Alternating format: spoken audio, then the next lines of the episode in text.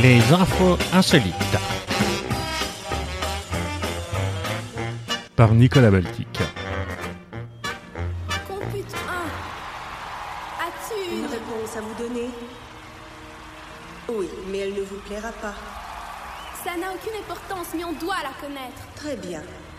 La réponse à la grande question de la vie, de l'univers et de tout le reste est...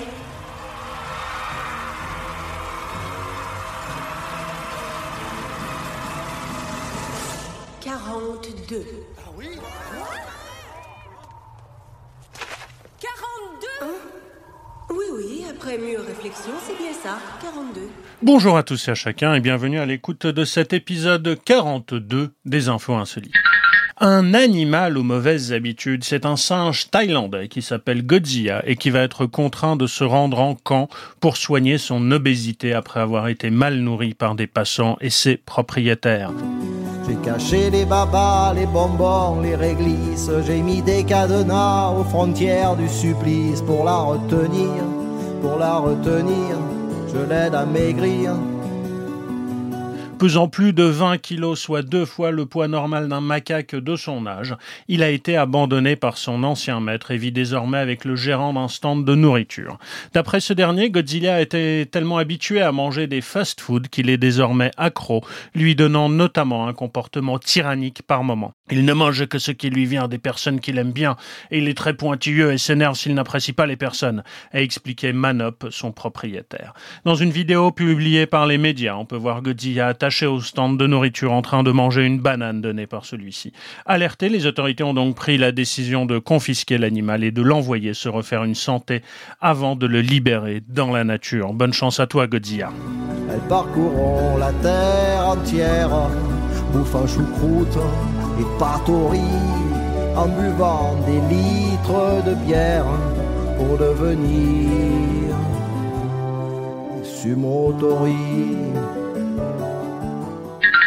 Bouffe encore, foie gras, mousse de crabe et filet de bœuf étaient au menu dans un avion de la compagnie japonaise All Nippon Airways pour la modique somme de 460 euros. Et oui, la compagnie aérienne a lancé son restaurant avec des ailes pour une seule journée mercredi, mais la demande s'est avérée forte et elle prévoit maintenant d'étendre son offre.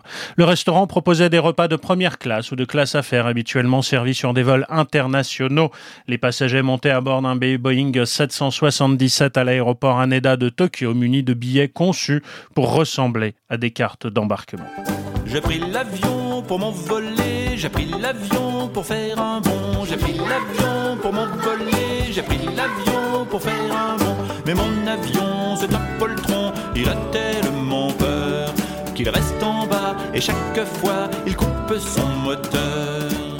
Un restaurant de ce type avait déjà été expérimenté à Singapour en octobre 2020 et avait lui aussi connu un grand succès. C'est vraiment le signe que cette humanité ne mérite pas de survivre. Selon la compagnie Nippon, l'expérience culinaire était accompagnée d'annonces de l'équipage et les repas étaient servis dans les sièges de la cabine. Mais les ceintures de sécurité n'étaient pas obligatoires. La demande a été robuste, hein, malgré les prix, 59 800 yens, donc 460 euros, je vous le disais, pour un repas en première classe et 229 euros pour un repas en classe Les billets pour le restaurant se sont vendus en une journée, a déclaré jeudi une porte-parole à l'agence France Presse et la compagnie prévoit désormais 11 dates supplémentaires. La compagnie aérienne a indiqué qu'elle pourrait prolonger le service si les restrictions liées au coronavirus ne sont pas renforcées. Le restaurant respecte déjà les mesures sanitaires, hein, n'utilisant que 60 sièges dans l'avion pour garantir que les clients puissent maintenir une certaine distance entre eux. La compagnie aérienne, comme les autres compagnies du monde entier, a été durement touchée par les restrictions de voyage liées à la pandémie, évidemment. Et en janvier, la société Anna Holdings a annoncé que sur la période avril-décembre, elle avait subi une perte nette de 309 milliards de yens, soit 2 milliards et demi d'euros quand même, comparé à un bénéfice net de 86 milliards de yens un an plus tôt. Est-ce une raison pour transformer les avions en restaurants? Je ne sais pas. Toujours est-il que ceux qui ont mangé dans l'avion japonais n'ont pas eu le même service que ceux qui ont pris l'avion en compagnie de la First Lady, la première dame des États-Unis, Jill Biden, a fait une sorte de, ouais, de canular, on va dire, en guise de poisson d'avril aux passagers qui l'accompagnaient lors d'un vol en distribuant des barres glacées mais déguisées en hôtesse de l'air.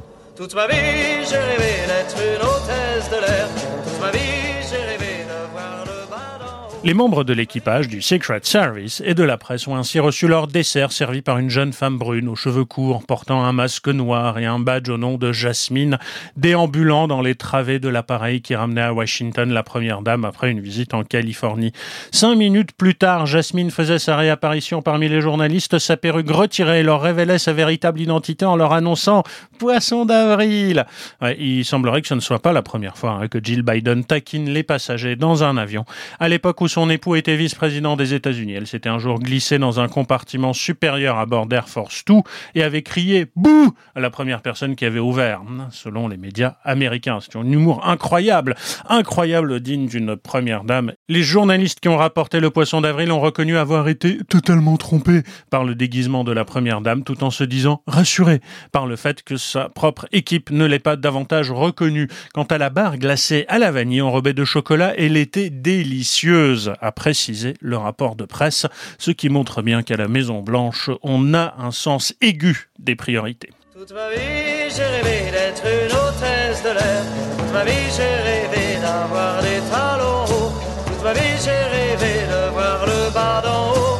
Toute ma vie, j'ai rêvé d'avoir, d'avoir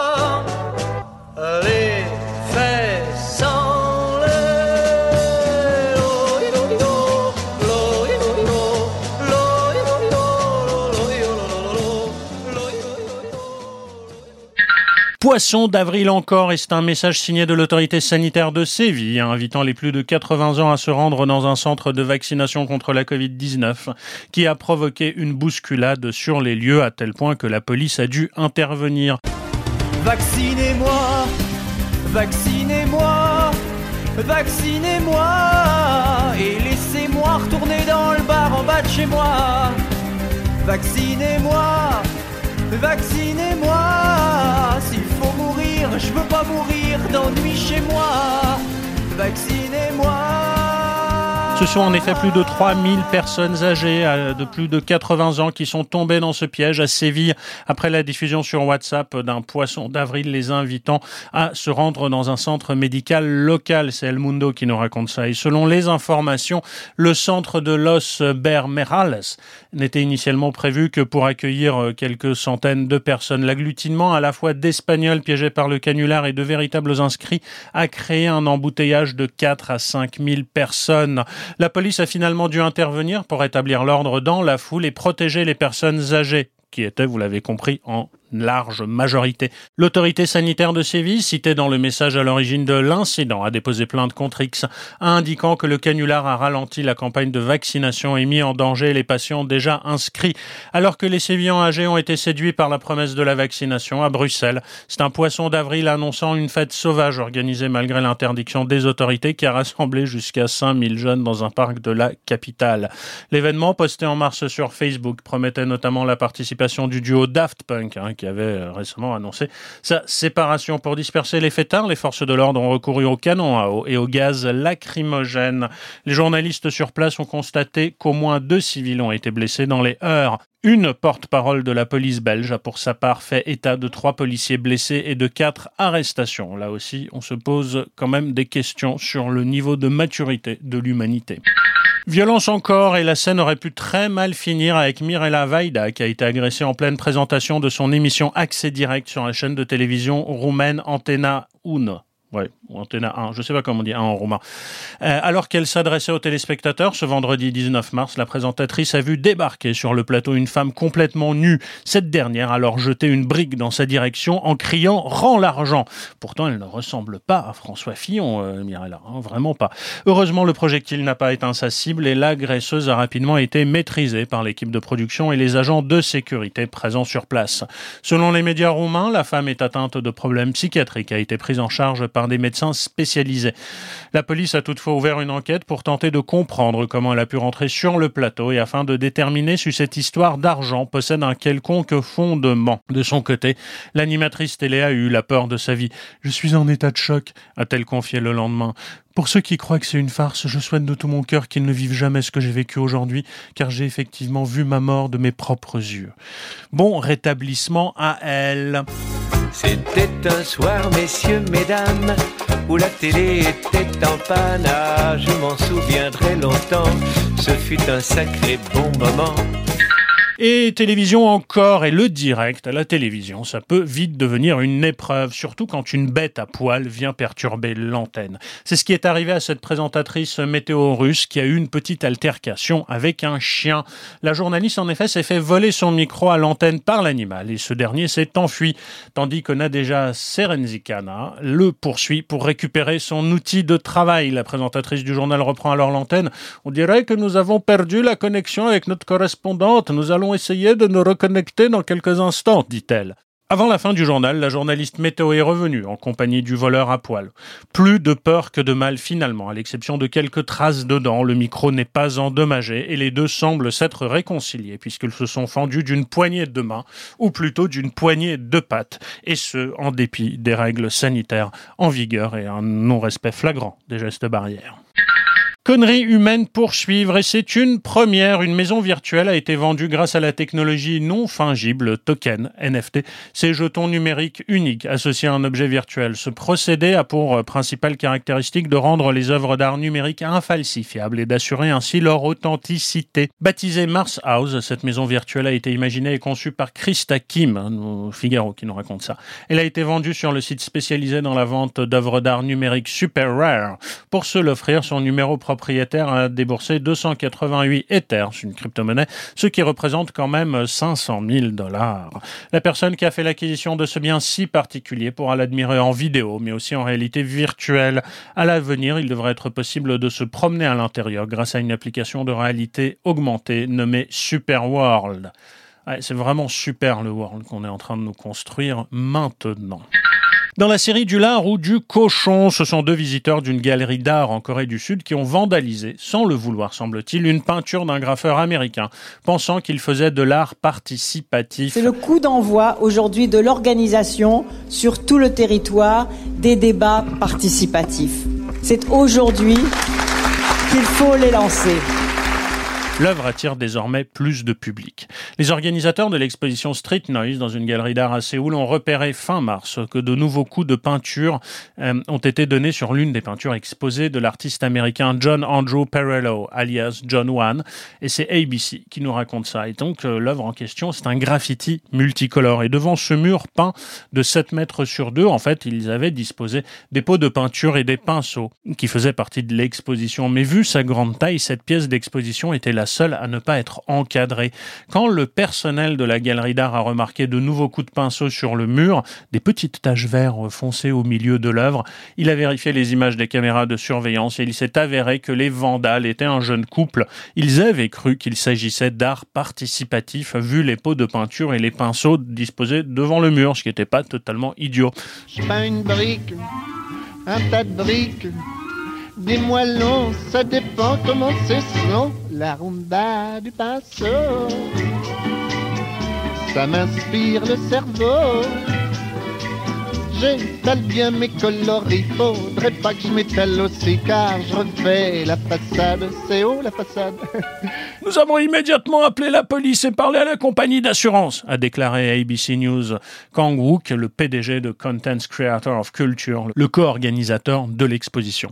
Selon les organisateurs, ce graffiti vaut environ 440 000 dollars et il mène des négociations avec l'artiste en vue de prendre les mesures appropriées.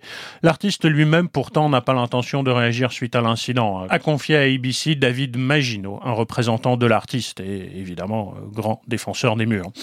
Vu le caractère accidentel de l'acte de vandalisme, les co-organisateurs ont l'intention de minimiser les dommages causés au couple, dit-il.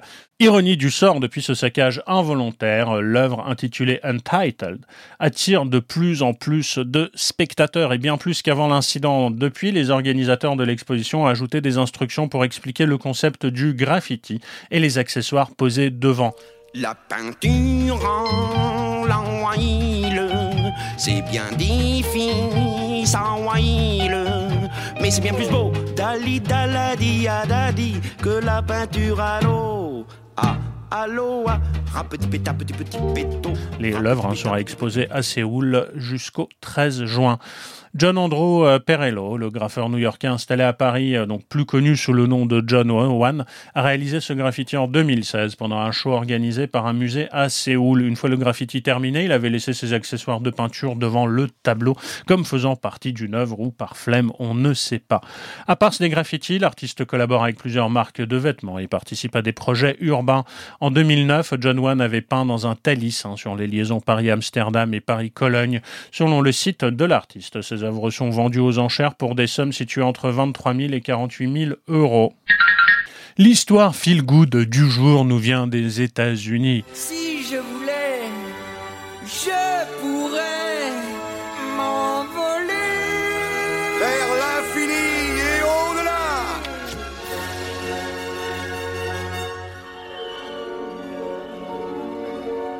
Eh oui, vers l'infini et au-delà, pourtant très attaché à son jouet Buzz l'éclair, Hagen Davis, un petit Américain d'à peine deux ans, l'a malencontreusement oublié dans un avion. Retrouvé par l'équipage, il a finalement pu lui être renvoyé avec une petite surprise. Reportage.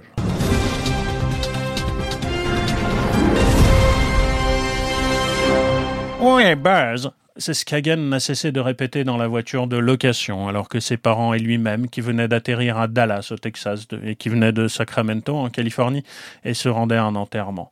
Sa mère, qui a réalisé que le jouet était perdu, lui a alors dit que Buzz l'éclair était parti en mission spéciale et qu'il allait bientôt rentrer, c'est-à-dire qu'elle allait lui en acheter un nouveau en fait.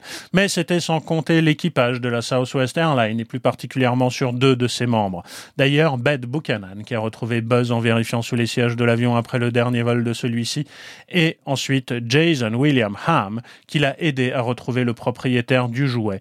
En effet, le prénom Hagen était marqué sous la botte de Buzz. C'est un indice important hein, qui leur a permis de retrouver la tasse d'Hagen Davis en épluchant la liste des passagers. Ils ont ensuite contacté la famille pour leur demander à quelles adresses ils pouvaient renvoyer le jouet perdu. Mais alors qu'ils auraient pu simplement empaqueter Buzz l'éclair dans un simple carton, Jason a pris non seulement le temps de personnaliser le colis en dessinant sur la boîte, mais aussi de réaliser une série de photos du célèbre astronaute de Toy Story. Je voulais juste qu'il passe un bon moment quand il ouvrirait son colis, a ainsi expliqué Jason William Ham, qui a également raconté au Washington Post qu'il était papa d'un jeune garçon autiste et qu'il connaissait la souffrance d'un enfant qui perdait un jouet. J'étais persuadé qu'il adorerait. Je ne le connaissais pas, mais je savais qu'il était probablement très triste d'avoir perdu Buzz a-t-il témoigné. Et quelle ne fut pas la surprise d'Hagen de retrouver son jouet dans un carton parfaitement décoré et rempli de jolies surprises. À l'intérieur se trouvaient en effet des photos de Buzz l'éclair, prises un peu partout dans la tour de contrôle, sur le tarmac de l'aéroport et bien sûr nos postes de pilotage à côté du commandant de bord. Et ce n'est rien de dire que le paquet a fait son effet, les sans Ashley, la mère du petit garçon, s'envoie. Quant à Hagen, il était juste très heureux de retrouver son jouet. Ah donc il y a toujours Rex? Ouais, ouais, Rex, pile poil, zigzag, monsieur et madame patate. Buzz? Ouais, ouais, Buzz aussi. Ah, ce que j'ai hâte de voir sa tête quand je vais lui dire que j'ai retrouvé Beau. Buzz, mon vieux compagnon de route Que ça fait plaisir de te revoir C'est la bergère mais qu'est-ce que tu fais ici Ashley a d'ailleurs prévu de conserver la boîte et les photos le plus longtemps possible afin d'expliquer à son fils à quel point un étranger était gentil avec lui. Prendre le temps et faire autant d'efforts de la part d'un homme, d'un homme qui ne nous connaissait même pas, c'est juste incroyable, a-t-elle témoigné. J'en ai la larme à l'œil. Et partons du côté de Saint-Tropez. C'est une occasion en or, une Oldsmobile F85 Cutlass, immortalisée dans le film Le Gendarme de Saint-Tropez, était en vente sur Le Bon Coin, et ce pour la modique somme de 28 500 euros. Oui, c'est bien elle, assure le garage à AMG Sport, hein, qui la vend et qui est situé près de Lyon, qui a publié l'annonce sur le site de vente. Le numéro de châssis est le même, j'ai eu document au nom de la société de production qui en avait fait l'acquisition pour les besoins du film. C'est un modèle rare car il coûtait très très cher à produire, a expliqué au Parisien le garagiste, auteur de l'annonce. Preuve supplémentaire, la voiture de collection est vendue avec les documents au nom de la société de la production hein, du gendarme de Saint-Tropez, qui en avait fait l'acquisition pour les besoins du film, ainsi qu'avec la plaque d'immatriculation de l'époque, précise le site Largus.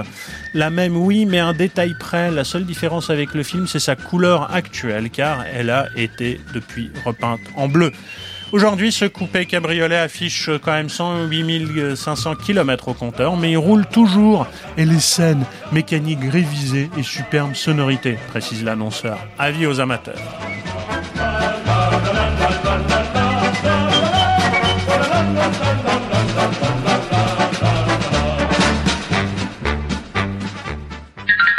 Criminel encore, un membre de la mafia a été arrêté en République dominicaine après avoir été repéré dans des vidéos sur YouTube où son visage était caché, mais pas ses tatouages, a annoncé lundi la police italienne. Je me souviens sur son cou, il y avait un tatouage, une belle pieuvre bleue aux tentacules sauvages. Marc Ferren Claude Billard, 53 ans, menait une vie tranquille à Boca Chica, où la communauté locale d'expatriés italiens le considérait comme un étranger, selon le communiqué de la police. Mais il a été trahi par ses vidéos diffusées sur YouTube dans lesquelles il expliquait des recettes de cuisine italienne. En prison, le dîner c'était toujours tout un truc. On avait les pâtes en entrée et ensuite on avait viande ou poisson. Paulie s'occupait du travail de préparation. Il faisait un an pour outrage aux forces de l'ordre et il avait vraiment le coup de main pour l'ail. Il se servait d'un rasoir et il coupait l'ail tellement fin que ça fondait dans la poêle, avec juste un filet d'huile. C'est une bonne recette. Vigny était responsable de la sauce tomate. Hum, tu sens cette odeur. Je vais t'expliquer, il y a trois sortes de viande dans les boulettes. Qu'est-ce que tu as mis? L'eau, du bœuf et du porc. Euh, Ouais, mais le porc, il te le faut. hein. Mais c'est ça qui donne tout le parfum. Moi, je trouvais qu'il mettait trop d'oignons, mais c'était quand même une très bonne sauce. Béni, pas trop d'oignons dans la sauce. Non, j'ai pas mis trop d'oignons, Paulie. Biart était en fuite depuis 2014 lorsque le parquet italien avait ordonné son arrestation pour trafic de cocaïne aux Pays-Bas pour le compte du clan Ciacciola de la Ndrangheta, la redoutable mafia calabraise. Basée en Calabre, elle est considérée comme la mafia la plus puissante, notamment en raison du contrôle qu'elle exerce sur le trafic de cocaïne en Europe, présente sur tous les continents. Elle a détrôné Cosa Nostra, la mafia sicilienne, devenant ainsi l'organisation criminelle la plus importante d'Italie. Chocolat Pascal encore. À l'approche des fêtes de Pâques, une famille anglaise a eu la bonne surprise de découvrir une tablette de chocolat dans le grenier de son manoir de Norfolk, dans l'est du royaume. Maman disait toujours La vie, c'est comme une boîte de chocolat. On ne sait jamais sur quoi on va tomber. Mais il y a un hic, la confiserie n'est pas de première fraîcheur. Cette douceur cacaotée retrouvée dans son emballage d'origine, placé dans un casque de soldat, aurait en effet été commandée par la reine Victoria il y a 121 ans pour doper le moral des troupes combattant durant la seconde guerre des Boers en Afrique du Sud, relate CNN. C'est la chanson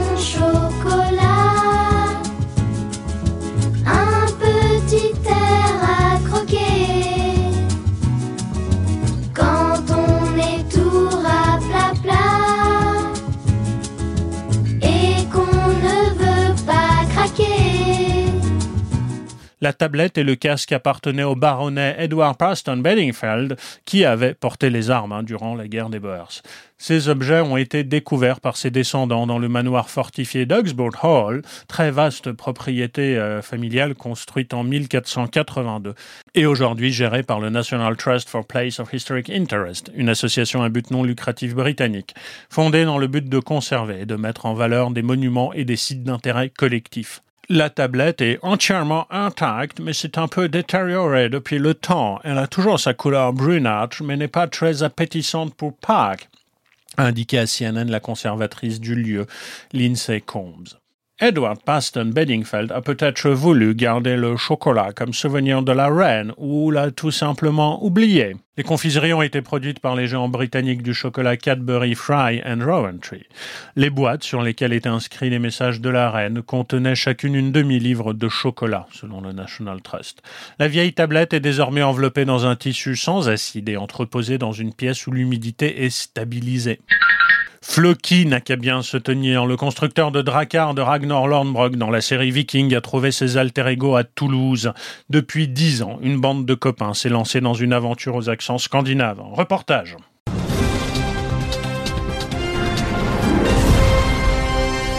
Ingénieurs ou encore informaticiens de formation, ils ont décidé de fabriquer les bateaux qui ont fait la réputation des hommes du Nord, connus pour être des explorateurs sans peur. Réunis au sein du collectif Bâtard, le pas super bien nommé, mais enfin ça veut dire bateau en islandais, ils ont déjà fait leur preuve en construisant et en mettant à l'eau en 2016 leur première embarcation viking longue de 6 mètres, puis trois ans plus tard en passant à la version de 12 mètres de long, en utilisant les plans danois des navires vikings de Roskilde. Avec ces deux embarcations, ils sont partis à l'assaut de la Norvège et du pays de Rollon. Cette année, ils ont décidé de relever un nouveau défi, fabriquer un dracar de 28 mètres de long et en 2024 rallier New York. Pour le réaliser, nous allons utiliser euh, du lamellé collé de pain et de châtaignier, des matériaux plus légers qui permettent d'aller plus vite. Ce sont des techniques modernes, mais on considère que si les Vikings l'avaient construit, ils l'auraient fait avec ces matériaux-là. Contrairement aux idées reçues, ils étaient loin d'être des barbares. Ils étaient bons en construction, ils étaient pour la parité, autorisaient les femmes à se battre décrit Arnaud, alias Bjorn, l'un des membres du collectif qui fait partie d'une association internationale de bateaux vikings. À partir de cet été, les aventuriers vont sortir leurs ciseaux à bois, gouges et autres maillets pour s'atteler à la réalisation de la coque dans un chantier naval installé au cœur de Toulouse. Ce bateau baptisé Orcane pourra être construit par tout le monde. Tous ceux qui veulent participer peuvent en s'inscrivant sur notre site. Poursuit Arnaud qui lance aussi un appel en financement. Car ce nouveau Dracar et le projet de traversée vont coûter dans les trois ans à venir pas loin de 2 millions et demi d'euros quand même. En attendant de donner le premier coup de rabot, l'équipe peaufine les détails de son projet un peu fou qui, grâce aux matériaux choisis à l'ingénierie pirate, pourra au moins atteindre la vitesse de 18 nœuds, ce qui fera de ce Dracar toulousain la version la plus rapide du monde. Il devrait être prêt en 2023 pour des sessions d'entraînement qui mèneront les pirates de la Ville Rose jusqu'à Bordeaux via le canal des Deux Mers, jusqu'au grand départ au printemps 24 pour une expédition de 45 jours. Huit pays seront traversés jusqu'en Amérique, comme le firent les Vikings 500 ans avant Christophe Colomb. Il y aura 15 membres d'équipage fixe et 15 membres d'équipage tournant. Le Drakkar sera suivi par un bateau. Nous passerons en mer 6 jours d'affilée maximum entre chaque escale, explique Bjorn. De quoi revivre les sensations du couple d'aventuriers islandais Thorfinn et Gudrir qui en 1014 donnèrent naissance à Snorri au Vinland, l'actuel Hans aux Meadows sur l'île de Au Canada. Bonne chance à eux. Debout fier à la barre de ton noble Drakkar, tu vogueras vers l'infini et tu as tes ennemis. Et tu as tes ennemis. Transport maritime encore, mais après les Vikings toulousains, partons vers l'Égypte admirer la vengeance des dieux. Vous avez forcément entendu parler du porte-conteneur Ever Given qui perturbe depuis quelques jours le trafic maritime mondial. Et euh, faut savoir quand même que ce navire a réalisé un autre exploit douteux juste avant de bloquer le canal de Suez, comme en témoigne le site de suivi des navires. Son capitaine s'exerçait à dessiner un pénis en haute mer. Le capitaine bourré mort laissa virer de bord. Le chalutier qui pend debout se coucha d'un seul coup. Aïe aïe aïe C'est une belle mort en vérité. La belle de Cadix que de mourir peinté a des yeux de velours. On me pardonne si J'ai j'achète de grands l'honneur de nos marins péchés. Qu'on me pardonne si les traire et nous Alors que la navigation sur le canal de Suez, un route commerciale clé entre l'Europe et l'Asie, est restée bloquée pendant plusieurs jours, euh, le spécialiste en enquête numérique John Scott Ralton a fait une découverte insolite qui ajoute à l'absurdité de la mésaventure du navire. Ayant consulté plusieurs sites spécialisés dans le suivi en temps réel du trafic maritime mondial, cet expert a pu établir qu'avant de provoquer un embouteillage monstre dans le canal de Suez, l'Ever avait esquissé un dessin qui témoigne d'une frivolité hein, plutôt de son capitaine. Il vient de s'avérer que le trajet de l'Ever Given est encore plus maudit que nous ne l'avons pensé, commente-t-il. Mais il n'est pas le seul. En novembre dernier, les pilotes d'un Boeing 737-800 de la compagnie russe Abaku Pobeda ont dessiné aussi un pénis dans le ciel au-dessus de l'Oural pour exprimer leur soutien au capitaine de la sélection russe de football, évincé après la diffusion d'une vidéo intime. La manœuvre effectuée par un avion qui avait une centaine de passagers à son bord a duré une trentaine de minutes, selon le contrôle aérien russe. Dans le sillage de l'incident qui a provoqué un tollé sur les réseaux sociaux, le PDG de Pobeda a été réprimandé par le Conseil et l'un de ses adjoints a été licencié. Or, tous les pilotes et les capitaines hein, ne sont pas les mêmes et certains d'entre eux utilisent leurs appareils pour réaliser des dessins qui ne font pas forcément rougir. C'est bien le cas de l'allemand Sami Kramer qui a dessiné dans le ciel une seringue avec son Diamond DA20 katana à l'approche du début de la vaccination nationale contre le Covid-19. Écologie pour finir. Pour sauver la planète, un couple d'étudiants tchèques a eu l'idée de créer une tasse comestible, capable de supporter des températures élevées. Elle aurait un goût savoureux. Alors que le monde fait face à la pandémie, avec la fermeture des cafés et des restaurants dans de nombreux pays et donc une hausse des déchets plastiques, ce couple d'étudiants a une solution écologique. Soucieux de préserver la planète, Zuzanne et Miroslav ont créé une tasse écologique. Comestible, c'est Euronews qui nous raconte l'histoire. Nous avons eu l'idée d'une tasse comestible quand nous étions à la fac et que nous avons vu la quantité de papier de plastique utilisé chaque jour lorsque les gens buvaient du café.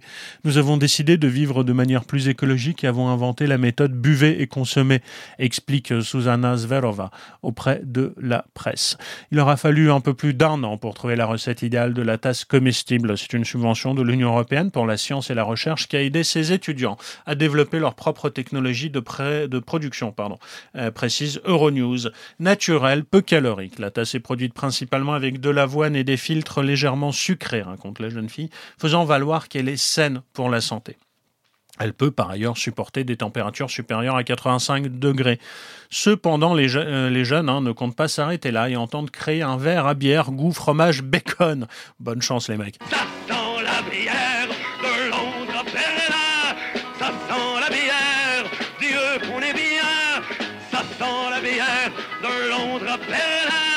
Je bois ton verre et tu bois le mien.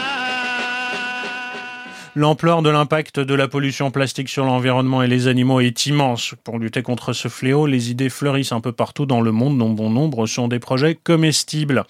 C'est ainsi que trois étudiantes à l'école VET AgroSup de Lampe PDES ont élaboré des pailles écologiques composées à 97% de fruits et deux amis liégeois ont lancé toute une gamme de couverts écologiques et 100% comestibles nommés Ekupoun. En Pologne, c'est l'entreprise Biotrem qui fabrique des assiettes à manger plutôt qu'à jeter. Elles sont déjà disponibles à l'achat dans plusieurs pays européens. En outre, des films alimentaires comestibles destinés à l'emballage des aliments ont été créés par un groupe de scientifiques russes et indiennes, rapporte une étude parue récemment dans la presse c'est vraiment de la junk food en fait. Quand l'appétit va, tout va. Quand l'appétit va, tout va. Puis dans les futailles, à nous la répaille. Quand l'appétit va, tout va. Quand l'appétit va, tout va. Quand l'appétit va, tout va. Vive les quenottes qui croient et grignotent. Quand l'appétit va, tout va. Et c'est tout pour aujourd'hui. Merci à tous d'avoir suivi ces infos insolites. Je vous souhaite une excellente semaine. Portez-vous bien, écoutez des podcasts et à très bientôt. Bisous, ciao, bisous. Il aurait été plus simple, bien sûr, de savoir quelle était la question, au juste. Mais c'était la grande question. L'ultime question de la vie, de l'univers et tout le reste. Ce n'est pas une question. Vous ne saurez ce que signifie la réponse que lorsque vous connaîtrez la question exacte. Dis-nous l'ultime question dans ce cas. Je ne peux pas, mais je peux vous dire qui le peut. Un ordinateur qui calculera la question à l'ultime réponse. Un ordinateur d'une si infiniment subtile complexité que la vie organique elle-même fera partie intégrante de ces unités de calcul. Et vous-même prendrez de nouvelles formes, plus primitives, et pénétrerez dans l'ordinateur pour naviguer au long des 10 millions d'années de son programme. Et je concevrai cet ordinateur pour vous, et je le nommerai...